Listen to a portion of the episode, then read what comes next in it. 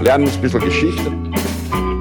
Lernen ein bisschen Geschichte, dann werden Sie sehen, der Reporter, wie das sich damals entwickelt hat. Wie das sich damals entwickelt hat. Hallo und herzlich willkommen bei Geschichten aus der Geschichte. Mein Name ist Richard. Und mein Name ist Daniel. Ja, und wir sind zwei Historiker, die sich Woche für Woche eine Geschichte aus der Geschichte erzählen. Und zwar immer abwechselnd. Das heißt, der eine weiß nie, was der andere ihm erzählen wird. Und das Ganze machen wir mittlerweile schon seit 296 Folgen und heute ist daher die 297. Folge. Richtig. Ähm, Daniel. Ja. Weißt du noch, über was wir in der 296. Folge gesprochen haben?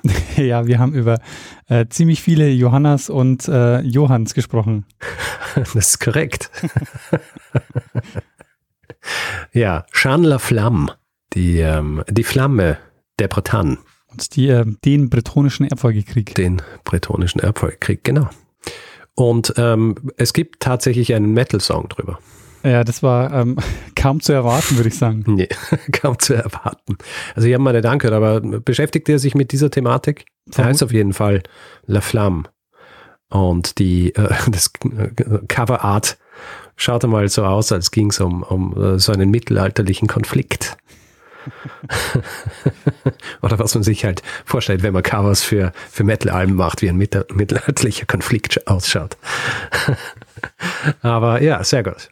Also mein Plan mit der, mit der Metal-Playlist äh, wurde auch teils enthusiastisch aufgegriffen von Hörerinnen und Hörern. Deswegen denke ich, werde ich das äh, in naher Zukunft einmal äh, in Angriff nehmen. Ja, ich denke, das ist doch eine gute Idee. Dass wir auch einen Soundtrack haben. Ja. Und ich finde, es passt, dass wir einen Metal-Soundtrack haben. es gibt ja auch ähm, den History Song Friday auf Twitter. Okay. Und da kann man jetzt den Metal History Song Wednesday dazu machen. Sehr gut. Dann kommt immer eine Folge und danach kommt dann der Song. Genau. Works for me. Ähm, ansonsten Feedback-mäßig äh, ähm, habe ich eigentlich nichts dazu zu sagen. Ich habe noch eine kurze Hausmeisterei. Ja, natürlich. Hast du schon äh, unseren kurzen Gastauftritt bei Oli P. und Loffi in Ich hab dich trotzdem lieb gehört? Ja, ich habe ihn gehört. Sehr gut. Ähm, ich finde es cool, dass wir, dass wir eingeladen worden sind hier unseren historischen Senf dazu zu geben. genau, also äh, Grüße an, äh, an Olli und Loffi. Ich befürchte allerdings, Richard, ja. dass mit dem Metal History Song Wednesday wird diese Woche nichts.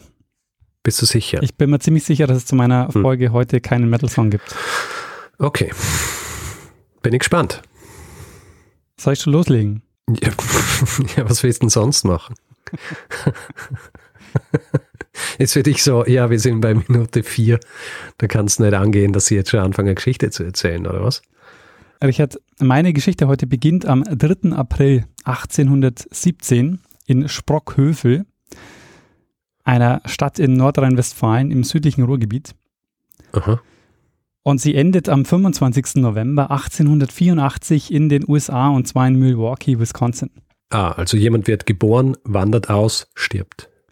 Sehr gut, Richard. Äh, das war nämlich genau, das, äh, das ist es nämlich genau. Ähm, die beiden Datumsangaben markieren die Geburt und den Tod der Person, über die wir heute sprechen. Mhm. Und ich will jetzt in diesem Vorspann nicht äh, zu viel verraten, sondern das eher im Verlauf der Geschichte dann ausbreiten. Nur so viel als Spoiler. Es geht um die außergewöhnliche Biografie einer Frau, einer Revolutionärin, die Teil einer Armee war, in die USA fliehen musste und dort zu einer der bekanntesten Aktivistinnen der US-Frauenbewegung wurde, mhm. die eine der ersten Feministinnen Deutschlands war und die aber nach ihrem Tod lange Zeit in Vergessenheit geraten ist. Es geht um Mathilde Franziska Anneke. Hast du schon mal von ihr gehört? Äh, nein. Wie in dem kurzen Spoiler vielleicht schon deutlich geworden ist, war ihr Leben ähm, recht ereignisreich. Es beginnt im April 1817 in Westfalen. Da wird sie als Mathilde Franziska Giesler geboren.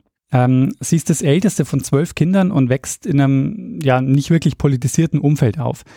Also es geht da recht äh, katholisch gut bürgerlich zur Sache. Es kommt aber bei ihr mit Anfang 20 zu Ereignissen, die so ein Umdenken bewirken. Zumindest sagt sie das selbst später auch. Ähm, ihr Vater hat nämlich viel Geld in den Sand gesetzt und zwar hat er sich mit Eisenbahn- und Bergbauaktien verspekuliert. Und wir sind im Jahr 1836 jetzt, sie ist 19 und heiratet einen sehr wohlhabenden adligen Weinhändler. Und der übernimmt die Schulden der Familie. Mhm. Diese Ehe führt jetzt aber nicht dazu, dass sie finanziell versorgt ist, sondern sie wird zum Albtraum für, äh, für sie. Nach nur einem Jahr verlässt sie ihn, reicht die Scheidung ein und das kurz nach der Geburt ihrer Tochter. Und was glaubst du, wie heißt die Tochter? Äh, so wie sie? Johanna. sehr, sehr gut. Die genauen Umstände der Ehe kennen wir nicht, aber es gibt eine zeitgenössische Quelle, wo er als halbverrückter Säufer bezeichnet wird. Und das war natürlich sehr ungewöhnlich für die Zeit. Also, dass sie als Frau die Scheidung einreicht, aber zeigt halt auch, in welcher verzweifelten Situation sie war, dass sie trotz Baby diesen Weg gegangen ist mhm. und auch diesen Weg in eine total unsichere Zukunft. Also, sie war ja jetzt gesellschaftlich geächtet und musste ihren Lebensunterhalt alleinerziehend äh, verdienen. Ja. Es kommt zu einem Scheidungsprozess und du fragst dich natürlich zu Recht, Moment mal, sie war doch Katholikin und eine Scheidung ist kirchenrechtlich ähm, da eigentlich nicht vorgesehen. Mhm. Wir hatten das Thema schon mal, weil es gibt ja schon ein paar Möglichkeiten, ähm, auf sowas zu reagieren. Also man kann die Ehe annullieren lassen oder was am häufigsten passiert ist, man kann, äh, es kommt zur sogenannten Trennung von Tisch und Bett. Bei ihr war das jetzt aber anders. Es geht hier tatsächlich um einen zivilrechtlichen Scheidungsprozess. Und das war möglich, weil sie in der Rheinprovinz geheiratet hat und dort galt der Code Civil. Ah. Auch bekannt als mhm. Code Napoleon. Und im Code Civil wird eben die Ehescheidung staatlich garantiert. Mhm. Und ähm, der Code Civil ist eben das Zivilrecht, das eingeführt wird unter, unter Napoleon in diesen Gebieten. Also als unter Napoleon diese Gebiete erobert werden, äh, wird dort eben der Code Civil als neues Zivilrecht eingeführt. Kennen wir ja von deiner Folge über Neutral Morisnet. Richtig, genau. Wolltest du wahrscheinlich gerade sagen. nee, ich habe ich tatsächlich nicht vorbereitet. Aber ähm, nach der endgültigen Niederlage Napoleons ähm, 1815 hat man in diesen Gebieten das sogenannte rheinische Recht weitergeführt und ist nicht zum preußischen Recht zurück. Äh, zurück. Mhm. Und dieser Code Zivil führt übrigens auch äh, noch zu einer Besonderheit in den USA. Es gibt nämlich einen Bundesstaat, dessen Rechtssystem darauf beruht, weshalb Anwälte und Anwältinnen, die dort zugelassen sind, in den anderen Bundesstaaten nicht arbeiten dürfen. Oh. Und zwar in Louisiana. Ah, okay. Es ergibt natürlich Sinn, dass Louisiana ist, gell? Ähm, dieser Scheidungsprozess, der zieht sich lange hin, dauert drei Jahre und am Ende geht die Scheidung durch. Ihr wird allerdings die Alleinschuld zugesprochen, wegen, wie es genannt wurde, böslicher Verlassung des Ehemannes.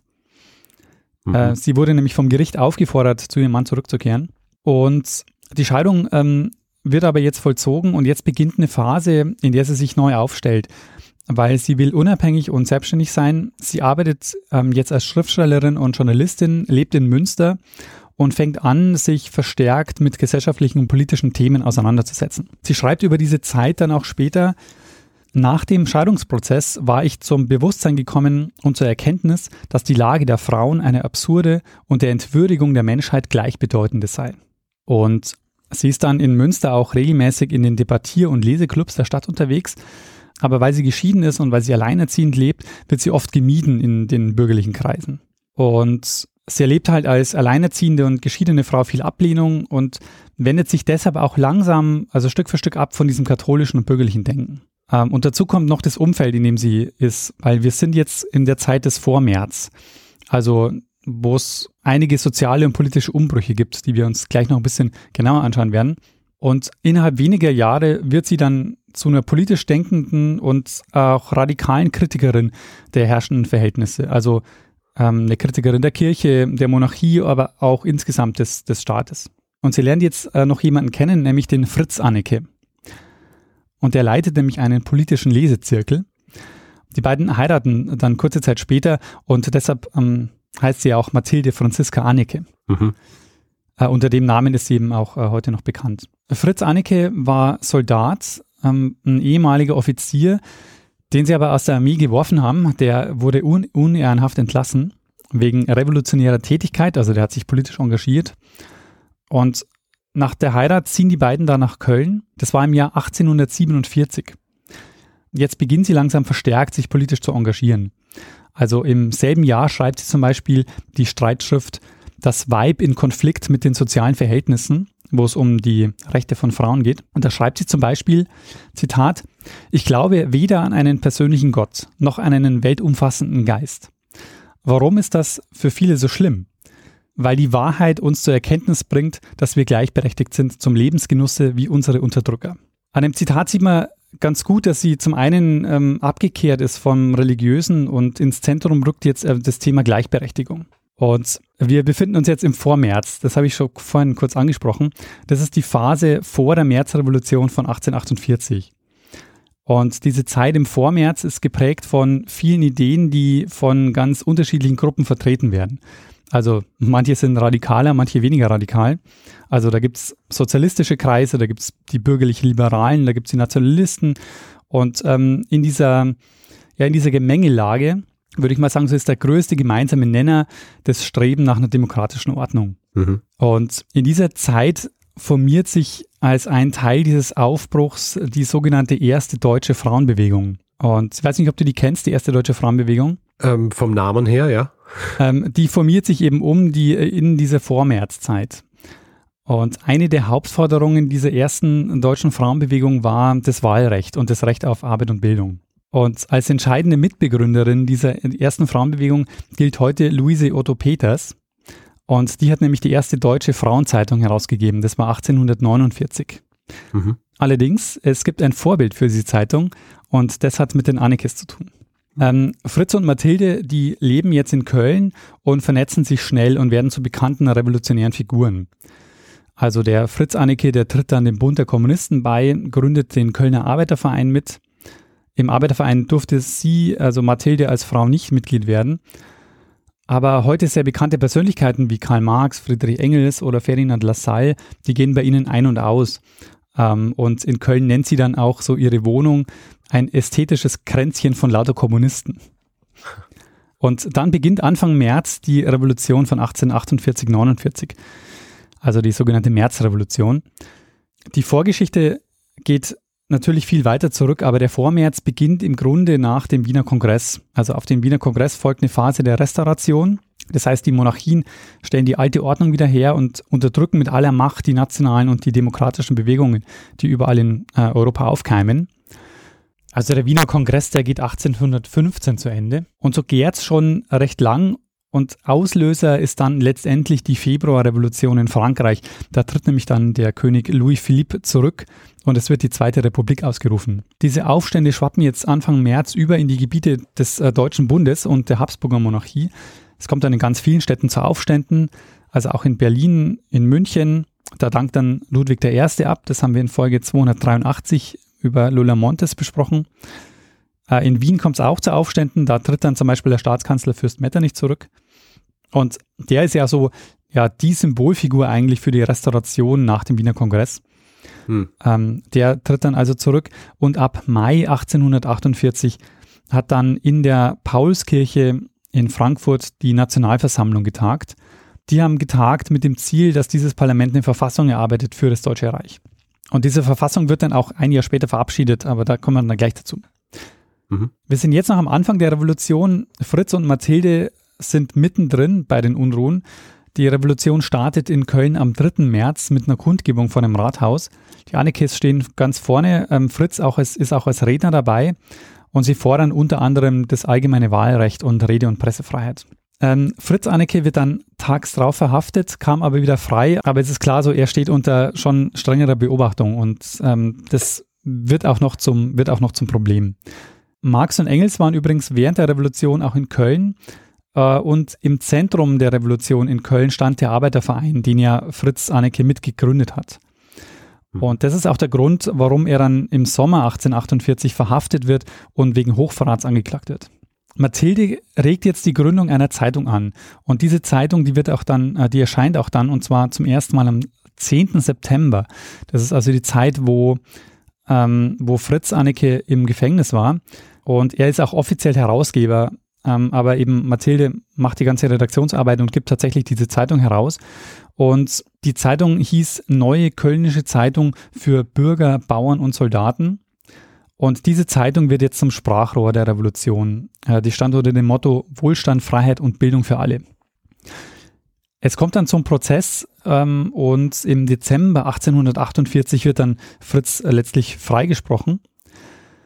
Und Mathilde hat in dieser ganzen Zeit die Zeitung herausgegeben, die dann allerdings der Zensur zum Opfer gefallen ist. Und die Zeitung wurde verboten und Mathilde Anneke hat sie dann unter einem anderen Namen herausgegeben, nämlich unter dem Namen Frauenzeitung. Hm.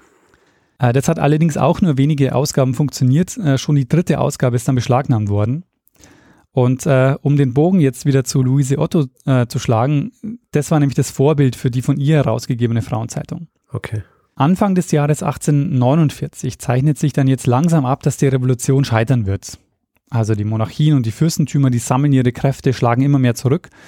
Und entscheidend ist dann aber, dass im März äh, 1849 die Verfassung von der Nationalversammlung verabschiedet wird es sollte ein Nationalstaat unter preußischer Führung sein und dem König Friedrich Wilhelm IV.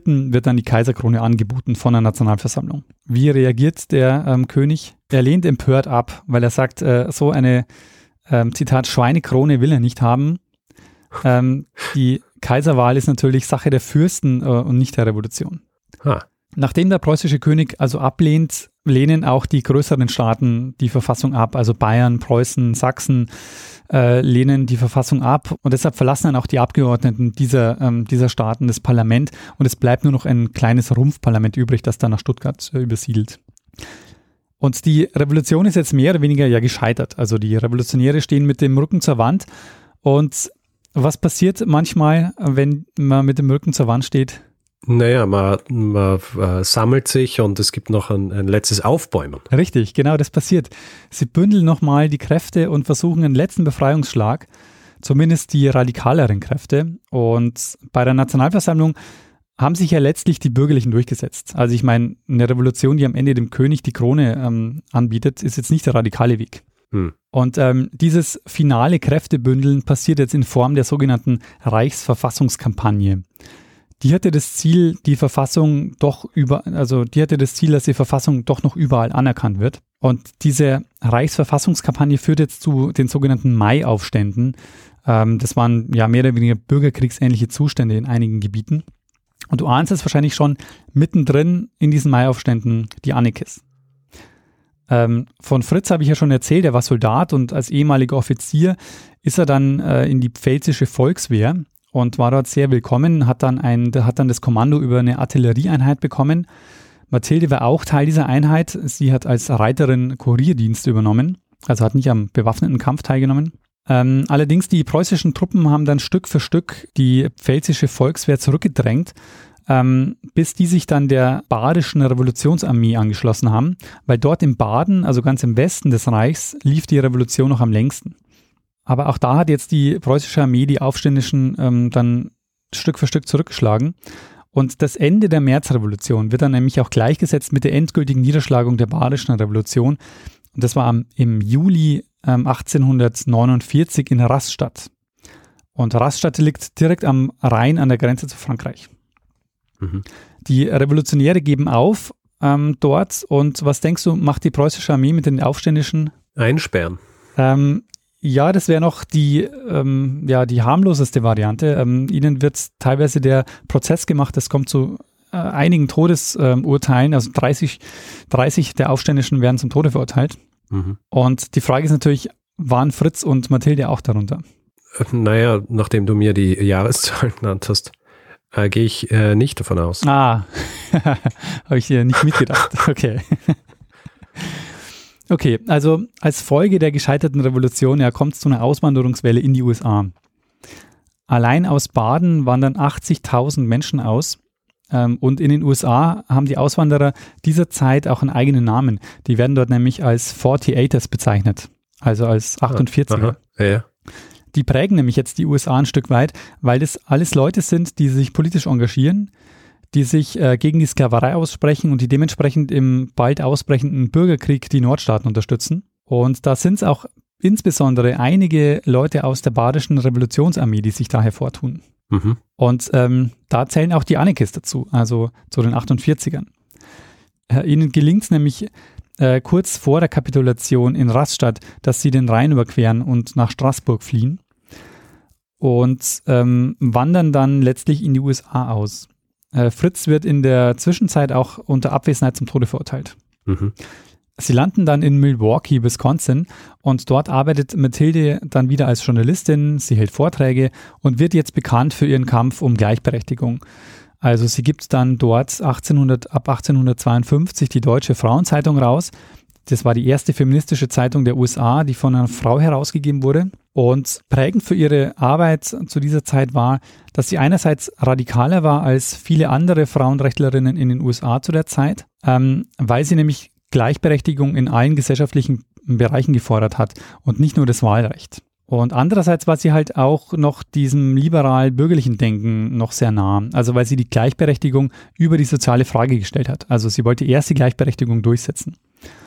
Ähm, was eben die sozialistische Frauenbewegung eben ja andersrum gesehen hat. Sie hat gesagt, wir müssen erst die Klassen auflösen. Und dann löst mhm. sich die Sache mit dem Patriarchat ähm, auch von selbst. Die Geschichte der Frauenbewegung ist insgesamt natürlich wahnsinnig komplex. Also ich habe das jetzt sehr verkürzt, weil es eben nicht eine Bewegung war, sondern es waren viele Gruppen, die unterschiedliche Sichtweisen und Forderungen hatten. Mhm. Aber was Mathilde Franziska Annike ausgezeichnet hat als zentrale Forderungen bei ihr, waren, dass sie eben das Wahlrecht gefordert hat, dass sie eine Reform des Eherechts gefordert hat, also dass die Ehefrau eben zur gleichberechtigten Partnerin wird und äh, die Abschaffung der Sklaverei, für die hat sie sich auch äh, sehr engagiert dann in der Zeit, als sie in den USA war. Mhm. Und jetzt kommt sie in, der, in den USA eben in Kontakt zu, zu den amerikanischen Frauenrechtlerinnen und wird dann auch selbst eine der Protagonistinnen. Sie gründet dann nämlich zum Beispiel in äh, die Wisconsin Women Suffrage Association. Und sie wird eine der wichtigsten Mitarbeiterinnen von Susan Anthony und Elizabeth Cady Stanton. Und die sind, ja, die sind zwei zentrale Figuren äh, der US-Frauenrechtsbewegung. Die haben nämlich die ähm, National Women Suffrage Association ins Leben gerufen und haben damit die organisierte Frauen- und Frauenwahlrechtsbewegung in den Vereinigten Staaten begründet. Mhm. Und Anthony soll auch mal gesagt haben über, äh, über Mathilde, ich bin durch den Einfluss einer deutschen Frau, Madame Mathilde Franziska Anneke, eine Suffragette geworden. Ha. Und Mathilde Anneke wurde dann zur Vizepräsidentin und Vertreterin des Staates Wisconsin in die Führung ähm, der National Women Suffrage Association gewählt. Ähm, sie geht dann auch einige Jahre wieder zurück nach Europa, lebt dann in der Schweiz, kehrt aber nach Milwaukee zurück, wo sie dann mit einer Freundin 1865 eine Schule gründet, nämlich das Milwaukee Töchterinstitut, ähm, das sie dann auch leitet und das US-weit bekannt wurde, weil die Schülerinnen dort auch in naturwissenschaftlichen Fächern unterrichtet wurden. Mhm. Sie sagt dazu nämlich, ähm, Zitat, was in der Frau nicht länger unterdrückt werden kann, was frei sein will, unter allen Umständen, ist der natürliche Durst nach wissenschaftlicher Erkenntnis. Und es war eben ähm, ja was Besonderes, dass sie eben auch naturwissenschaftliche Fächer gelehrt hat in dieser Schule. Mhm. Ja, und ähm, sie war dann in ihren letzten Lebensjahren ähm, recht krank. Also sie ähm, hatte durch eine Blutvergiftung, konnte sie ähm, ihre, ihre, ihre Hand, ihre rechte Hand, mit der sie auch geschrieben hat, nicht mehr, äh, nicht mehr bewegen. Das heißt, sie hat dann nur noch äh, Texte diktieren können und ähm, hatte auch ähm, Probleme mit der Leber und war, äh, ist in den letzten Jahren noch nicht mehr öffentlich aufgetreten. Ja, so ähm, es gab auch noch so einige ähm, harte Schicksalsschläge. Also ähm, sie und Fritz haben sich dann auch getrennt ähm, haben zwar sich nicht scheiden lassen äh, und waren wohl auch so noch in Kontakt, aber ähm, der Auslöser war wohl, dass ähm, sind ähm, einige Kinder von Mathilde ähm, und Fritz gestorben. Ähm, zwei, glaube ich, an den Pocken. In einem Text habe ich gelesen, dass Fritz sich geweigert hat, dass sie die Pockenimpfung bekommen, huh. die es zu dem Zeitpunkt schon gab. Ähm, ja, die letzten Jahre hat sie dann eben auch sehr, ähm, sehr, war sie dann eben auch sehr, sehr körperlich sehr angeschlagen und sie ist dann am 25. November 1884 gestorben. Und interessant ist, dass sie in der amerikanischen Frauenbewegung als Pionierin einen festen Platz hat, während sie im deutschsprachigen Raum dann erstmal in Vergessenheit geraten ist. Mhm. Ja, Richard, und äh, das war meine Geschichte über eine der ersten Feministinnen in Deutschland mit einer faszinierenden Biografie von der katholischen Bürgerstochter zur Revolutionärin und schließlich dann zur Pionierin der Frauenbewegung. Sehr spannend. Also ich, ich finde es auch äh, wirklich so beeindruckend, dass äh, Susan Anthony sie ja auch erwähnt als quasi diejenige, die sie zur, zur äh, Suffragette gemacht hat. Ja. Und dass sie dann in Deutschland nicht viel berühmter ist. Ich meine, grundsätzlich ist wahrscheinlich sowieso, ähm, dass Suffragetten berühmt worden sind oder Frauen, die sich um Frauenrechte bemüht haben und äh, solche Dinge gemacht haben, wie sie, äh, dass sie nicht berühmt worden sind, das hat wahrscheinlich auch noch andere Gründe gehabt. Also war es sowieso immer schwierig, dass man einen gewissen Bekanntheitsgrad erreicht.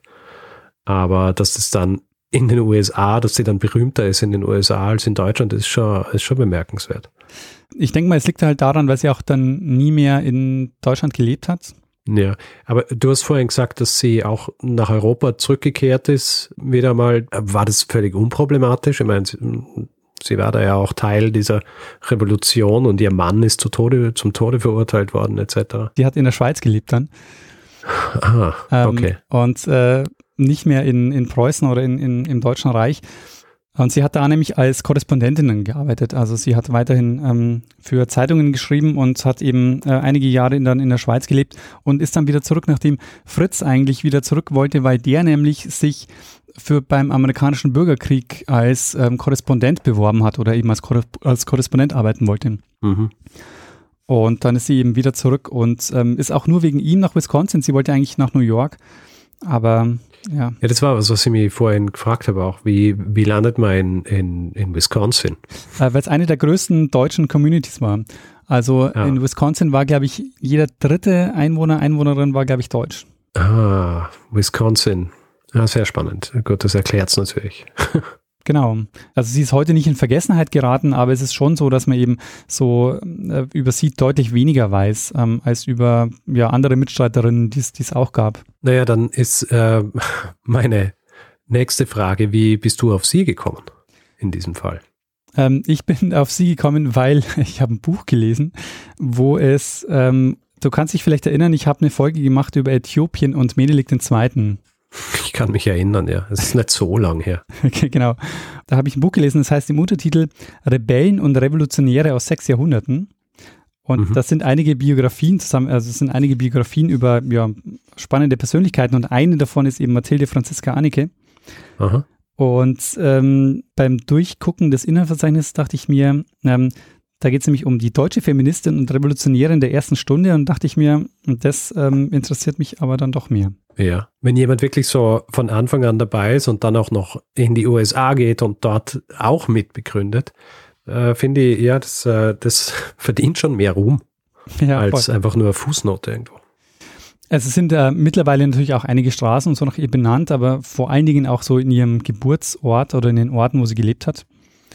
Mhm. Aber was, was mich auch fasziniert hat oder was ich sehr spannend finde bei ihr, ist auch dieser, dieser Wandel. Also, dass sie erstmal in einer katholisch-bürgerlichen Familie aufwächst und dann eben, also sich sich scheiden lässt und dann also, dass da dieser, dieser Wandel entsteht, und dann einfach einen anderen Blick nochmal zu haben auf gesellschaftliche und soziale Probleme und dann aber auch sagt so, äh, ich will ein unabhängiges Leben, unabhängiges Leben führen, was ja zu dem Zeitpunkt, wir, wir reden ja Mitte des 19. Jahrhunderts, also das ist ja. einfach wahnsinnig früh. Ja, ich meine, es ist ja oft so, ja, dass äh, so Revolutionen quasi aus der Mitte raus beginnen, ja.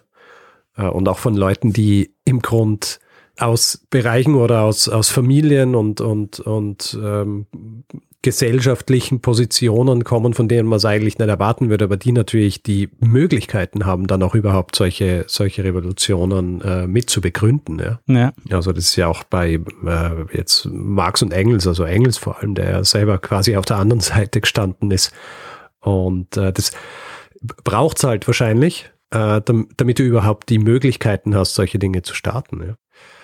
Ja, sehr gut. Daniel, ähm, nachdem jetzt auch geklärt worden ist, dass es kein Hinweis war, sondern dass du dir selber den Hinweis gegeben hast, indem du drüber gelesen hast, was ja auch noch sehr oft vorkommt, wenn wir unsere Themen auswählen.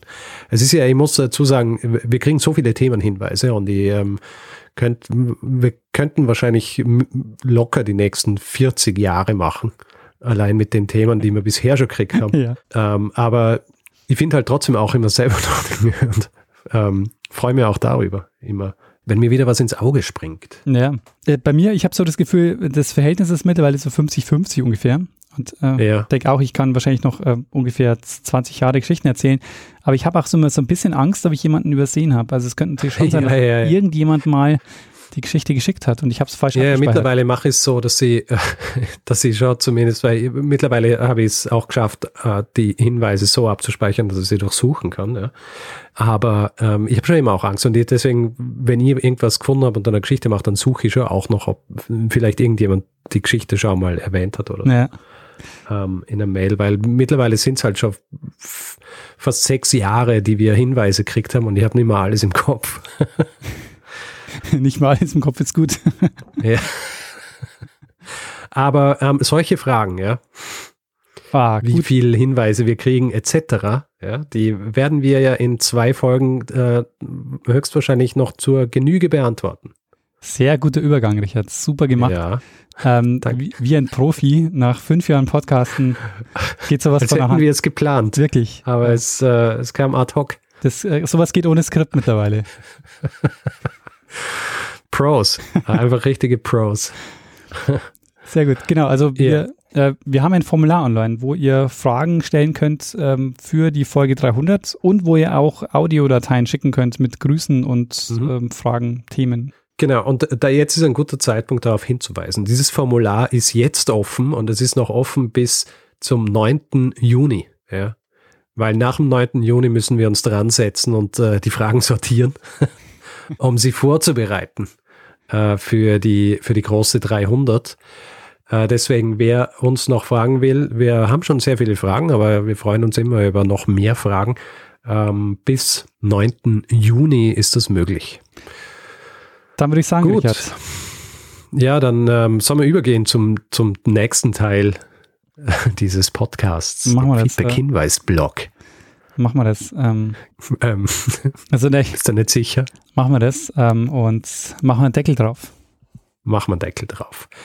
Gut, wer Feedback geben will zu dieser Folge oder zu anderen, kann es per E-Mail machen. Feedback at geschichte.fm.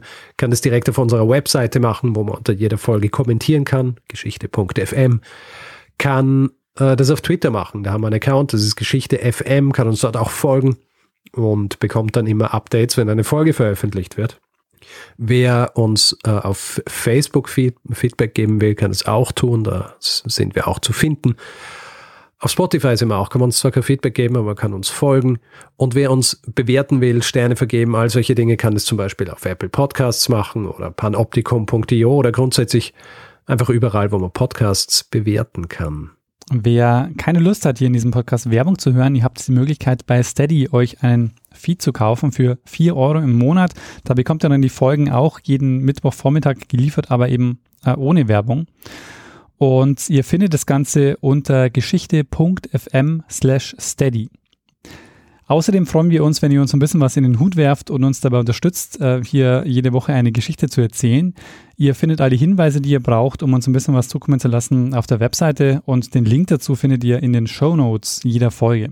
Wir bedanken uns in dieser Woche bei Janosch, Maria, Gerd, Sarah, Fabian, Melanie, Carsten, Friedegard, Felix, Lea, Joe, Mitra, Gabriele, Bettina, Ralf, Christian, Irene, Fabian, Sophie, David, Jan, Marina, Laura, Kim, Lia, Onno, Philipp, Kevin, André, Silke, Andreas, Günther, Oliver, Lorenz, Jan, Stefanie, Oliver, Katharina, Claude, Georg, Sebastian, Judith, Sofian, Martin, Andreas, Markus, Tom, Uwe, Laura, Kim, Rick, Jörg, Thomas und Arne. Vielen, vielen Dank für eure Unterstützung. Ja, vielen herzlichen Dank. Ja gut, Daniel, dann äh, würde ich sagen, machen wir das, was wir immer tun am, am Ende einer Folge und äh, geben wir der einen Person das letzte Wort, die sie immer hat. Bruno Kreisky lernen ein bisschen Geschichte. Lernen ein bisschen Geschichte, dann werden sehen, der Reporter, wie das sich damals entwickelt hat. Wie das sich damals entwickelt hat. Ist die Katze wieder äh, genau. Murren? Die ist jetzt gerade auf dem Schreibtisch gesprungen. Wir haben noch kein Feedback zu deinem, ich weiß nicht, ob du es dann gehört hast während der Folge, während du redest und wo sein Murren äh, oder Schnurren wirklich so genau passt mit dem, was du sagst. Es klingt, als würdest du, während du sprichst, gleichzeitig so growlen. ich glaube, zur Not könnte ich deine Spur auch daraus. Ja, ja aber wir wollen nichts zur Not machen hier. Ja. ja. Wir sind ein professioneller Podcast. Sehr gut.